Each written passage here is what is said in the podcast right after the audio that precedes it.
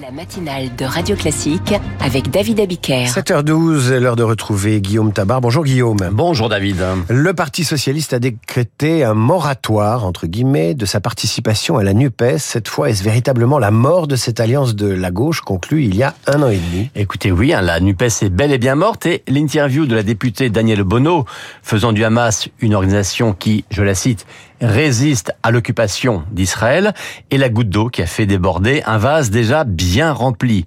Alors les socialistes, après les communistes et sans doute avant les écologistes, prennent acte qu'il n'est plus possible d'avancer bras dessus bras dessous avec les amis de Jean-Luc Mélenchon. Mais euh, reprenons David hein, le mot d'Olivier Faure. Un moratoire. Un moratoire, c'est une pause pas un arrêt définitif.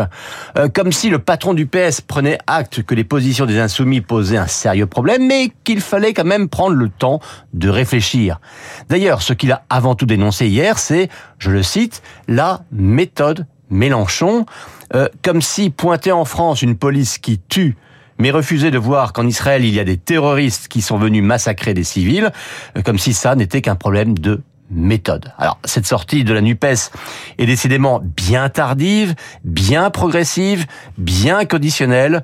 Euh, à gauche, hein, la rupture ne se fait pas sans bruit, mais elle se fait sans aucun panache. Comment expliquer cette approche qui se veut mesurée d'Olivier Faure? Bah, Vous savez, pour rompre en politique, il faut parfois du courage. Et euh, sans doute, Olivier Faure reste-t-il prisonnier de cette alliance initiale certains diront de cette allégeance initiale avec Mélenchon. Euh, il faut se rappeler hein, du contexte de 2022. Mélenchon avait fait 22% à la présidentielle, Anne Hidalgo 1,75% et Yannick Jadot et Fabien Roussel à peine plus. Donc la NUPES avait été une bouée de sauvetage de ces partis de gauche en perdition pour sauver une poignée de députés. Pourtant, les insoumis étaient déjà ce qu'ils sont aujourd'hui. Et le PS était coupé en deux sur un choix stratégique majeur. Souvenez-vous, hein, Olivier Faure d'un côté et des maires de grandes villes hein, comme François Maillard-Rossignol, Michael Delafosse ou Yann Hidalgo de l'autre. Les seconds, il faut le dire, avaient vu juste et les premiers n'avaient pas voulu voir. Alors évidemment, hein, pour ceux qui s'étaient abrités sous le parapluie protecteur mais trompeur de l'EFI, eh bien, le réveil est douloureux et à l'heure où une rupture claire s'imposerait, eh bien, ils ont la rupture confuse. Est-ce que ça peut conduire à une recomposition de la gauche? Alors PS, PC et Vert envisagent de reformer une union qui serait en fait une NUPES sans LFI.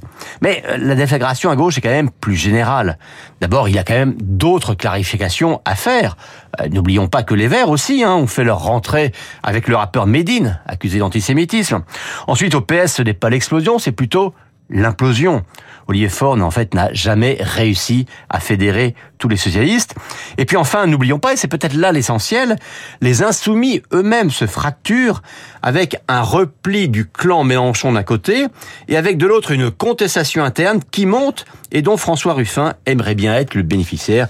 Vous le voyez à gauche, les turbulences ne font que commencer. Guillaume, à demain, pour euh, la suite de ces péripéties euh, politiques qui annoncent quand même une recomposition de la gauche peut-être même un éclatement de, de LFI. On verra ça plus tard. Tout de suite, l'invité de la matinale nous dit la vérité sur le droit d'asile en France au moment où le gouvernement promet d'être intraitable sur les